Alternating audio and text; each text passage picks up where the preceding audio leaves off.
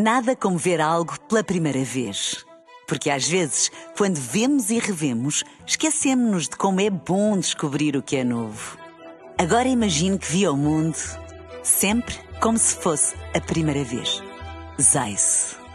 Veja como se fosse a primeira vez.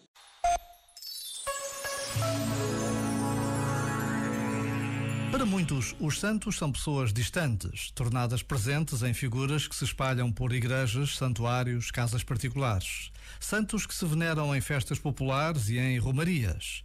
Mas vivemos um tempo em que a santidade está tão próxima. Quem não se lembra do Papa João Paulo II ou da Madre Teresa de Calcutá?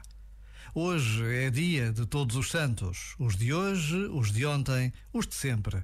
Por vezes, Basta a pausa de um minuto para trazermos à memória a história de vida de um homem ou de uma mulher que nos revela de um modo extraordinário a presença de Deus no mundo. Já agora, vale a pena pensar nisto. Este momento está disponível em podcast no site e na app.